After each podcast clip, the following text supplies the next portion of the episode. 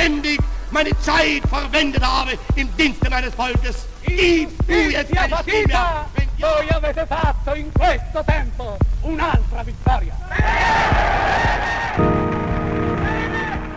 Hace hoy 70 años, en pleno proceso de descolonización, la recién creada Naciones Unidas promovía un mundo sin vasallos ni dictadores, un mundo de naciones libres y autónomas.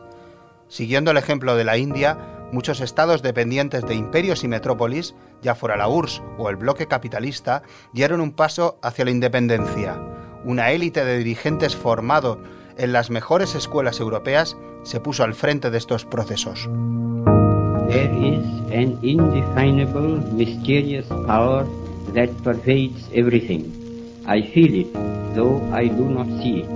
El mundo, recién salido de la Segunda Guerra Mundial, buscó expandir la democracia y sus elecciones. Pero ese sueño hoy se ha tornado en pesadilla.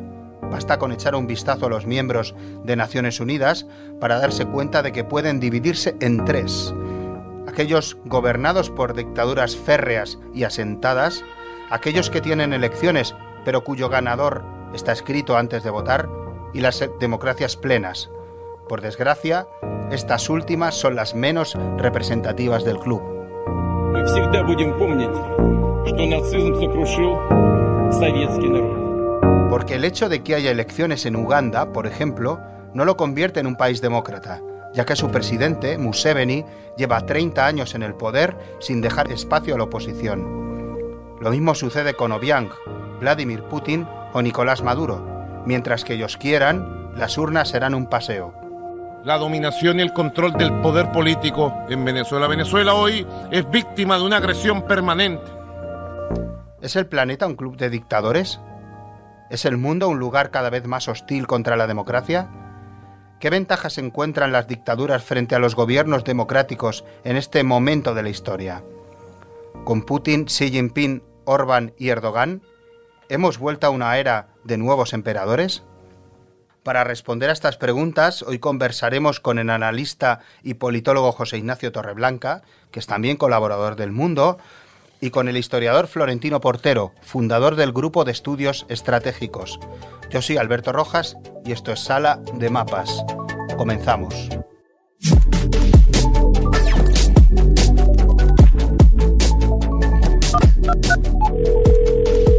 Hola José Ignacio, ¿cómo estás? ¿Qué tal, Hola? Mira, yo quería preguntarte, ¿crees que el planeta vive un mal momento para las democracias tal y como las conocemos en Occidente? Sí, desde luego. Además, no, no es una percepción así a vuela pluma, está documentada. Las organizaciones que observan la calidad y la cantidad de las democracias nos vienen alertando de que llevamos más de una década de regresión eh, democrática, es decir, que no solo no ha aumentado el número de, de democracias, sino que las democracias realmente existentes eh, han disminuido en parte también el número, pero sobre todo en calidad eh, de la democracia. ¿Crees que la democracia puede competir con una dictadura en cuestiones o con dictadores, por ejemplo? O sea, líderes democráticos pueden competir con líderes dictatoriales, por ejemplo, en cuestiones como la gestión de la pandemia. Bueno, hemos tenido ahí un debate muy interesante durante la pandemia. Por, responder primero y luego justificarlo, yo creo que sí, que sí que pueden competir. Eh, lo hemos visto eh, eh, no necesariamente en los países europeos, porque a todos les ha pillado la pandemia bastante desprevenidos, pero yo creo que el caso bueno de control ahí es lo que hemos visto en Asia y en Indo-Pacífico, donde países que ya habían vivido crisis sanitarias parecidas por SARS sí que estaban preparados y creo que en concreto Taiwán es un ejemplo clarísimo eh, Corea del Sur también, Japón lo ha gestionado bien, Nueva Zelanda. Es decir, yo creo que aquí tenemos que mirar un poco más la geografía que la política para ver hasta qué punto ha cambiado no la eficacia. Es verdad que las democracias populistas han gestionado mal eh, y casi esa es la situación de más debilidad porque hay, algunas dictaduras también han sido muy negacionistas pero yo creo que lo peor del paquete ha sido estas democracias populistas eh, México, Brasil, al principio Reino Unido, por supuesto Estados Unidos. Ahí sí que la gestión ha sido pésima, porque digamos que juntan lo peor de cada sistema. Eh, ¿Crees que nuestra, nuestro tipo de democracia sale eh, desgastado por culpa del coronavirus? Bueno, nuestras democracias como ya estaban inmersas en una crisis eh, de confianza, esta llamada crisis de la democracia representativa que tenía en cuestión eh, a los expertos, a los intermediarios, a los partidos políticos, el papel de la prensa en los medios de comunicación, la propia justicia, es decir, la, eh, el, virus se, se ceba en los cuerpos débiles, toda enfermedad y todas nuestras democracias, especialmente lo hemos visto a partir del año 16, cuando empieza el proceso del Brexit, eran democracias ya debilitadas en el espacio público y en la confianza. Decía Hannah Arendt que sin verdad no puede existir democracia y lo primero que se ha erosionado por todo este fenómeno de desintermediación, tanto de la política como de la comunicación, es ese espacio público y la capacidad de construir confianza todos esos movimientos vacunas, la desinformación, todo eso que estaba ya allí, la, la OMS ha hablado de una infodemia en paralelo a la pandemia. Entonces, por lo tanto, las, las democracias lo han tenido muy difícil porque además de ser sistemas complejos, descentralizados, en España lo hemos visto con distintos niveles de gobernanza, eh, no han tenido esa capacidad de generar confianza ni por la parte de los expertos, porque había muchísima incertidumbre y la crisis de la incertidumbre, ni por la parte de los políticos que entraban ya muy debilitados en ellos. Entonces, lo que sale reforzado es el Estado eh, y yo creo que a largo plazo también saldrá la, democracia, porque todas esas nuevas competencias que adquieren los Estados hay que gestionarlas democráticamente. Pero desde luego el, desempeño no, no ha sido óptimo, ni mucho menos, para ser justos me llama mucho la atención que eh, en un mundo en el que si miramos, por ejemplo, a Naciones Unidas, cerca del 80% de los países que la componen son o bien dictaduras o bien países que tienen elecciones, pero no se puede decir que sean exclusivamente democráticos, se escuchan cada vez más voces, por ejemplo, aquí en el interior de España, que vienen a criticar nuestra, nuestro tipo de democracia como una democracia fallida o una democracia, o incluso comparándonos a países como Turquía, ¿no? Me llama muchísimo la atención cuando en realidad tenemos la suerte de vivir en, uno de esas, en una de esas pequeñas burbujas que quedan en el planeta de países realmente democráticos. Sí, es verdad que eh, la democracia es siempre una aspiración en el sentido más ideal de la palabra y que a veces eh, gastamos la broma de que igual que había que distinguir entre el socialismo y el socialismo realmente existente. Hay que ser conscientes de que el, ideal democrático y la democracia realmente existente a veces tienen muchas diferencias. Con todo y con eso, eso es muy distinto. Tener una democracia liberal, una democracia con que en algunos casos algunos estudiosos de la democracia han preferido descargar el término de responsabilidad. Robert Dahl, uno de los teóricos más famosos, prefería hablar de poliarquías, ¿no? de, del gobierno de los muchos en ese sentido. Pero es verdad que las, que, las democracias siguen siendo absolutamente superiores a todas sus eh, alternativas. Y lo que debemos tener también en cuenta es que toda esta ola de desconfianza hacia nuestras democracias está inducida también desde sistemas que quieren hacernos creer que nuestro sistema está fracasado, destinado al fracaso, fallido, porque necesitan primero defenderse de nosotros eh, pasa, por ejemplo, con la desinformación rusa y necesitan defender, defenderse de sus propios ciudadanos, necesitan contar a sus ciudadanos que no deben querer una democracia porque la democracia es un sistema desorganizado, caótico, que lleva al fascismo en esos casos. Es decir, que tengamos en cuenta que, que, esas percepciones, y en toda Europa occidental y democrática lo sufrimos de forma muy acelerada, algo deben tener las democracias cuando hay gente que piensa que solo por existir somos ya una amenaza eh, para otros. Y el caso de Rusia es clarísimo. Una Unión Europea que funcione, una democracia liberal que funcione en sus fronteras, es, una, es vista por el régimen de Putin como una amenaza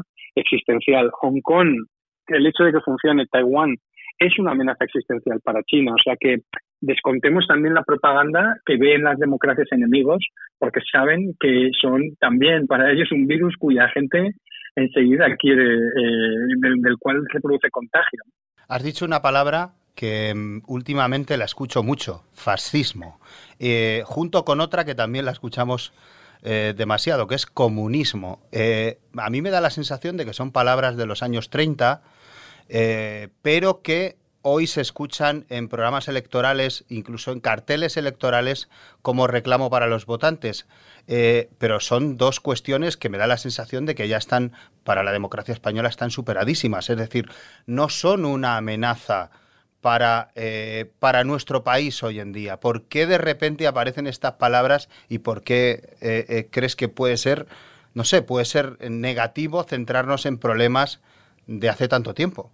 Totalmente de acuerdo contigo y además, de hecho, los, los politólogos distinguen, distinguimos muchísimo entre, entre olas de populismos, entre democracias entre regímenes totalitarios, autoritarios, entre democracias y liberales, que es lo que estamos viendo en muchos países en términos de regresiones, y tendemos a calificar todos estos movimientos de derecha radical, populista en, en, Europa, eh, tendemos a evitar calificarlos de, de, fascismo e incluso de ultraderecha porque precisamente nos retrotraen a una realidad de los años 30 que no tienen nada, nada que ver con esto. Pero que fíjate que ese empeño en caracterizar a todos estos movimientos eh, de derecha populista radical eh, como fascismo es algo que también ha estado en marcha y ha sido parte de esas campañas de desinformación, por ejemplo, viniendo de Rusia, porque ese, ese, ese término moviliza muchísimo más rápido y antagoniza de forma mucho más eficiente. A los rusos es mucho más fácil convencerles eh, de que no deben querer una democracia porque ellos conocen y, han, se han educado también en toda su propaganda de la guerra patriótica contra el fascismo, etcétera, etcétera. Por lo tanto, tenemos que tener en cuenta que todos esos intentos de, de dibujar una Europa donde sabemos que tenemos un problema con las derechas radicales populistas, por supuesto, pero sabemos que no es un problema que, se asocia al fascismo. La propia Marine Le Pen ha ido desprendiéndose de esos elementos, de hecho, hecha a su padre, etcétera, ¿no? Eh, la mayoría de estos movimientos de populistas de derecha radical, fíjate que se llaman Partido de la Libertad, Partido de la Democracia, o sea, no son partidos que quieran acabar eh, con la democracia e instaurar una alternativa, son partidos que normalmente quieren limitar la democracia, especialmente a grupos de inmigrantes, eh, extranjeros, etcétera, etcétera. Por lo tanto, efectivamente, es totalmente inadecuado y es secundar eh, ese discurso de trazo grueso sobre las democracias, intentar hablar de fascismo en nuestros eh, contextos contemporáneos que están absolutamente alejados de aquellos. Si nos vamos otra vez al pasado, eh, me llama mucho la, la atención cómo durante el proceso de descolonización hubo una especie de, años de esperanza después de la Segunda Guerra Mundial en los cuales eh, Estados Unidos sobre todo comandó un proceso mm, pensando sobre todo en Francia y en el Reino Unido para descolonizar a sus, eh, partiendo del ejemplo de, la India, descolonizar sus, colonias, eh, sobre todo en África, ¿no? y que de ahí surgieran países democráticos. Si los miras hoy, 70 años después, probablemente el, 90% se han ido a, dictaduras a las que va a costar mucho reconducir, ¿no? No, no te deja cierta sensación de, de, decepción todo ese proceso. Bueno, es que la, promoción de la democracia y de los, de los, derechos humanos es desde luego una tarea muy compleja y lo que hemos visto es que han sido muy pocos eh, los casos exitosos de imposición eh, de la democracia eh, desde fuera. Prácticamente la Alemania posterior a, la caída del régimen nazi de Hitler es uno de los éxitos más claros. También había una memoria democrática anterior de los años 30 como muy frágil hacerlo, para, hacerlo.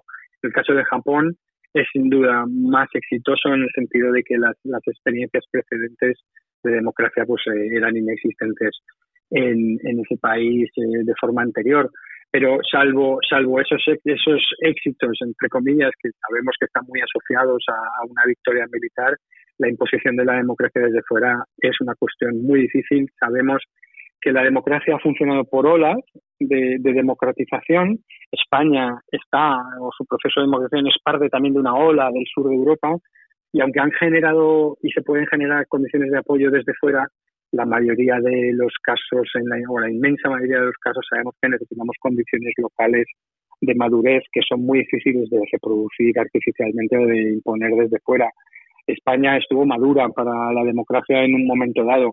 Es cierto que nos beneficiamos de que teníamos la Unión Europea y un contexto internacional al lado que hizo que una vez que estuviéramos maduros, pues pudiéramos completar ese proceso. Si hubiéramos estado en la periferia de Rusia de la Unión Soviética, pues probablemente eh, no, no lo habríamos conseguido. Si alguien hubiera tenido interés geopolítico en hacer fracasar nuestro proceso de la transición. Y muchos de esos países de la descolonización les pasó exactamente eso, que el interés que generaba su independencia era, eh, o sea, era incompatible con una tensión de la Guerra Fría donde el régimen político era un obstáculo y los propios Estados Unidos ayudaron a montar todos los golpes de Estado que pudieron en, África, pero fíjate también en América Latina, eh, para mantener regímenes títeres o afines y por supuesto lo mismo del, lado soviético. Por lo tanto, la, descolonización atravesada por la Guerra Fría pues produjo un resultado terrible y ni siquiera esos movimientos de liberación nacional que desembocaban en, esos nuevos estados, con muy pocas excepciones, acabaron todos en dictaduras porque acabaron siendo apoyados por un bando eh, o por otro, como es el caso de, la Indochina o de Vietnam, etcétera, de todas esas regiones, ¿no? Eh, y después del año 89 mm, tuvimos y hemos tenido una oleada de democratizaciones que fue muy potente, por cierto, que sí que tiene que ver con algo de descolonización en este sentido de, de la Guerra Fría. Eh, pero con, con, bastantes dificultades, como hemos visto, sobre todo en el espacio postsoviético y también en el africano. José Ignacio, muchísimas gracias. Nada, un placer estar con vosotros.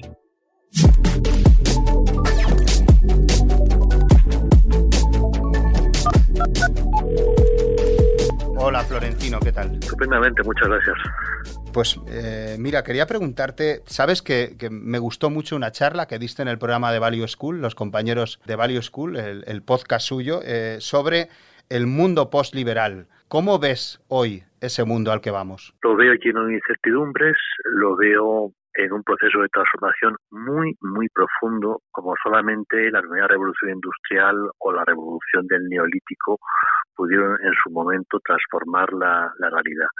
Son muchos los frentes abiertos, va a cambiar muchísimo el entorno en el que estamos y consiguientemente muchas de las ideas, valores, referencias, instituciones con las que hemos venido funcionando y o trabajando en las últimas décadas, pues abiertamente ya han entrado en crisis o van a entrar en crisis, empezando, como no, por la democracia, que es nuestra referencia básica. ¿Por qué la democracia tal y como la conocemos, la democracia liberal occidental, está ahora mismo en pleno proceso de desgaste y, si quieres, en peligro? Claro. Yo aquí distinguiría lo que es el plano nacional de lo que es el plano internacional, teniendo en cuenta que muchas de las democracias que hoy existen lo son por presión internacional, no tanto porque los habitantes de ese país en concreto, el que fuera, eh, sintiesen la democracia como una llamada especial a partir de sus valores y de su historia. Eh, en el plano nacional, las tensiones derivadas de la globalización y de la cuarta revolución industrial van a poner en cuestión muchas cosas, desde el modelo financiero del estado de bienestar hasta la mera existencia de las clases medias. Eh, yo no tengo la menor duda que la cuarta revolución industrial va a generar más riqueza. Lo que no tengo tan claro es que en el corto y medio plazo vaya a generar suficientes puestos de trabajo para casi todo el mundo o mm, el, el modelo de, digamos, de puesto laboral con ingresos característicos de la, de la clase media, que permite, por lo tanto, afrontar un matrimonio y tener dos, tres, cuatro hijos sabiendo que más o menos tienes todo cubierto, ¿no? Ese modelo que es el que ha garantizado la paz durante décadas que es en lo que estuvieron trabajando pues desde Harry Truman a, a Konrad Adenauer o, en general los padres fundadores de la Unión Europea, ese modelo mm, no va a seguir. Como no sabemos lo que va a ocurrir, como no sabemos si seremos capaces de generar un modelo alternativo que garantice ese, ese tipo de convivencia, ese tipo de estabilidad, pues no puedo ser optimista. Creo que va a haber tensiones muy fuertes y que todo eso finalmente va a cuestionar el sistema de convivencia, que es un sistema político finalmente, ¿no? al final los cambios en la física afectan a los cambios en la industria, los cambios en la industria afectan al modelo empresarial, el modelo empresarial eh, eh, va a tener eh, consecuencias importantes en, la estructura social y la estructura social irá modificando el modelo político. El modelo político en el que estamos, que es el que viene de, de los años de la Guerra Fría, es un modelo claramente cuestionado. Si de lo nacional pasamos a lo internacional, vemos que el orden liberal, es decir, un sistema que presionaba a los estados para asentar estados de derecho de los que con el paso del tiempo se diera forma a una democracia, a un sistema fundamentado en normas, en derecho internacional público y en instituciones de carácter multilateral, todo eso está clarísimamente en crisis y ahora lo que vemos es un auge de modelos autoritarios funcionando en clave nacionalista. Y, y, sobre todo los que crearon el modelo, los que más lo defendieron, Estados Unidos y Europa, está dando marcha atrás.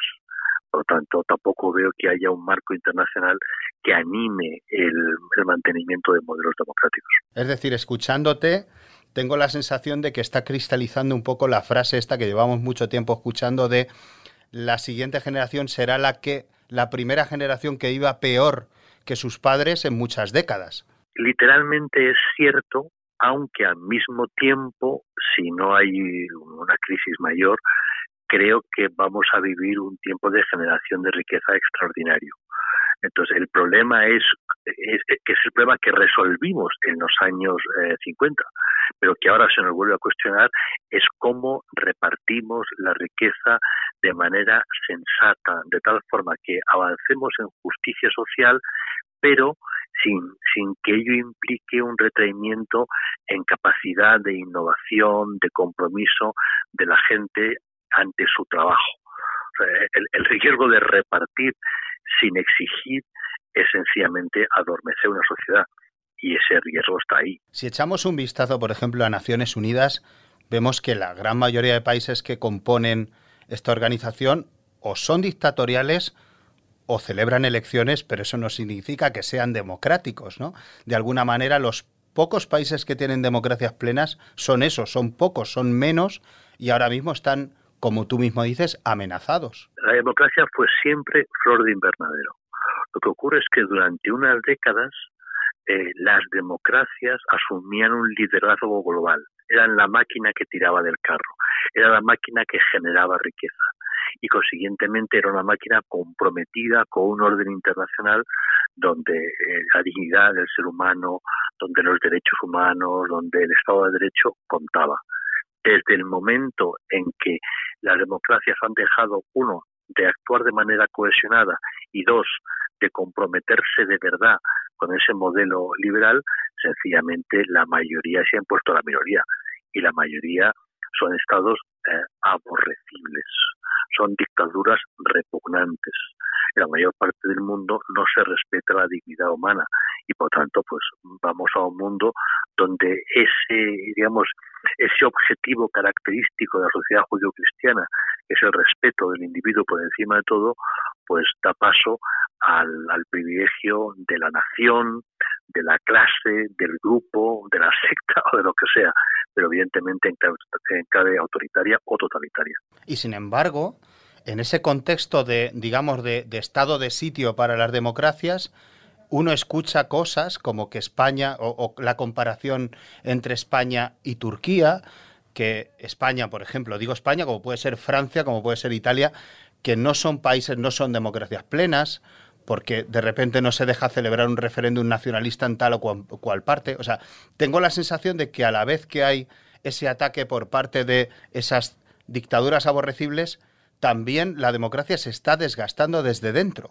Claro, eh, hubo un momento en que los sistemas comunistas trataron de, mm, digamos, ganar, perdón, de ganar imagen desde su propia ah, naturaleza. Eso evidentemente se vino abajo, primero por contraste, en el mundo comunista se vivía francamente peor y era menos libre, y sobre todo porque la Unión Soviética se hundió, se disolvió, y dio paso a un conjunto de estados que en mayor o menor medida asumían los objetivos de la democracia. Puesto que ya no pueden rivalizar con la democracia desde su propia identidad, lo que hacen, siguiendo lo que fueron, digamos, mm, estrategias clásicas del Desde hace muchos años, en, una línea complementaria o distinta, que es la deslegitimación de la democracia. Gente como Pablo Iglesias, que son, digamos, comunistas clásicos de toda la vida, personas que desprecian la democracia y, cuyos actos van siempre dirigidos a, a, provocar la quiebra del sistema desde dentro, pues lo que hacen es picar una y otra vez con el pico, deslegitimando, quitando valor a lo que es tan importante y tan valioso como es un Estado de Derecho, eh, como el que tiene España, como el que tiene Francia, como el que tienen otros muchos países. ¿no? Eh, no tienen otra vía que esa, puesto que en estos momentos, digamos, en enarbolar eh, la historia de la Unión Soviética o la realidad del modelo bolivariano venezolano, evidentemente, pues eh, atraería pocos votantes.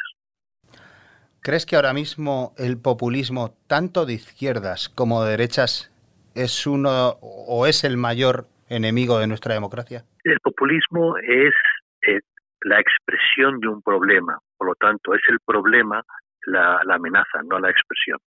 Eh, hay puristas porque en estos momentos muchos ciudadanos han dejado de confiar en el sistema eh, político y han dejado de confiar porque el sistema, por una parte, ha, mostrado niveles de corrupción sencillamente intolerables y en segundo lugar porque manifiesta igualmente incompetencia para hacer frente a grandes problemas.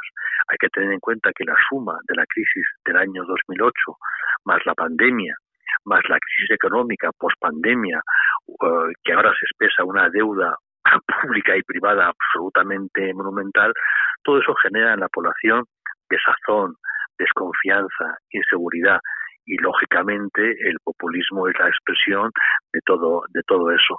Si los sistemas políticos mostrasen hoy primero respeto a la ley, Segundo, pulcritud en el uso de los bienes públicos. Tercero, competencia. Entonces veríamos como las alternativas puristas disminuirían. Son, insisto, más un síntoma que una causa. En ese mismo terreno de juego me llama la atención que en Madrid se van a celebrar muy pronto unas elecciones y las dos palabras más escuchadas son comunismo y fascismo, dos problemas, digamos, del, de los años 30 y 40 en, en, el planeta, superados en España hace décadas, y, hoy son las dos palabras que, que, dominan el debate, ¿no? cuando en realidad tenemos problemas mucho más graves hoy que, que estas dos expresiones ideológicas. No sé qué opinas tú. No, es, es evidente es, y es parte, digamos, del problema al que antes hacía referencia. O sea, si, si un ciudadano normal persona educada, eh, que trabaja seriamente, que se toma en serio nuestro trabajo como su familia, cae en el error de encender la radio, de ver la televisión y seguir durante un tiempo la campaña electoral en la Comunidad Autónoma de Madrid, tiene varias opciones. Una es correr hacia el aeropuerto, coger un vuelo y no volver. otra es sencillamente asumir que el sistema político español ya no tiene nada que ver con él, que él no se siente representado eh, con esas expresiones, con esos argumentos, con esa terminología, que no ve en esos políticos las personas que pueden de verdad defender sus valores o sus intereses eh, de todo tipo. Consiguientemente, el divorcio entre ciudadanía y partidos políticos aumenta.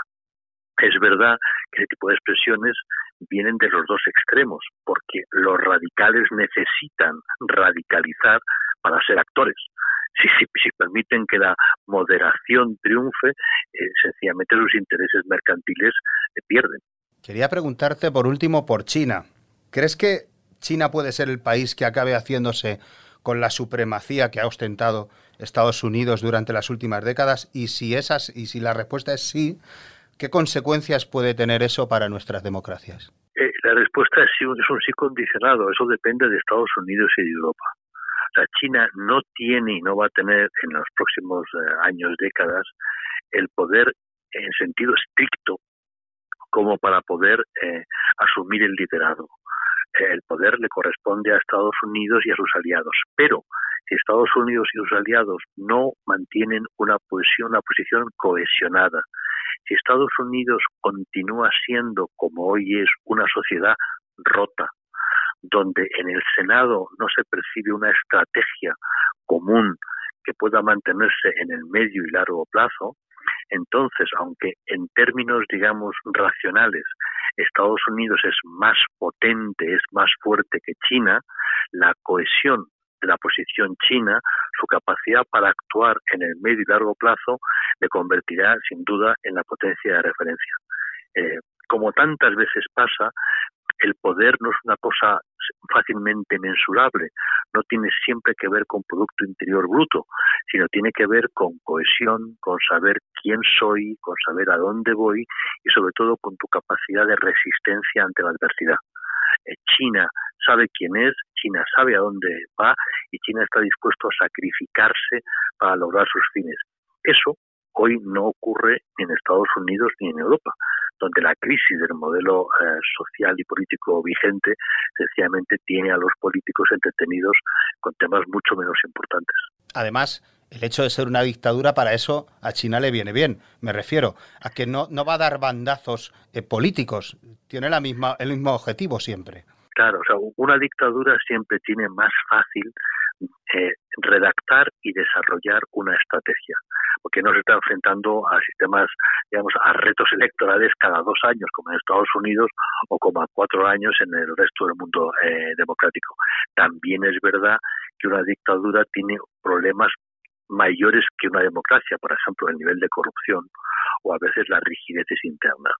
El nivel de corrupción interno en China es estratosférico y es un problemón eh, del que son muy conscientes.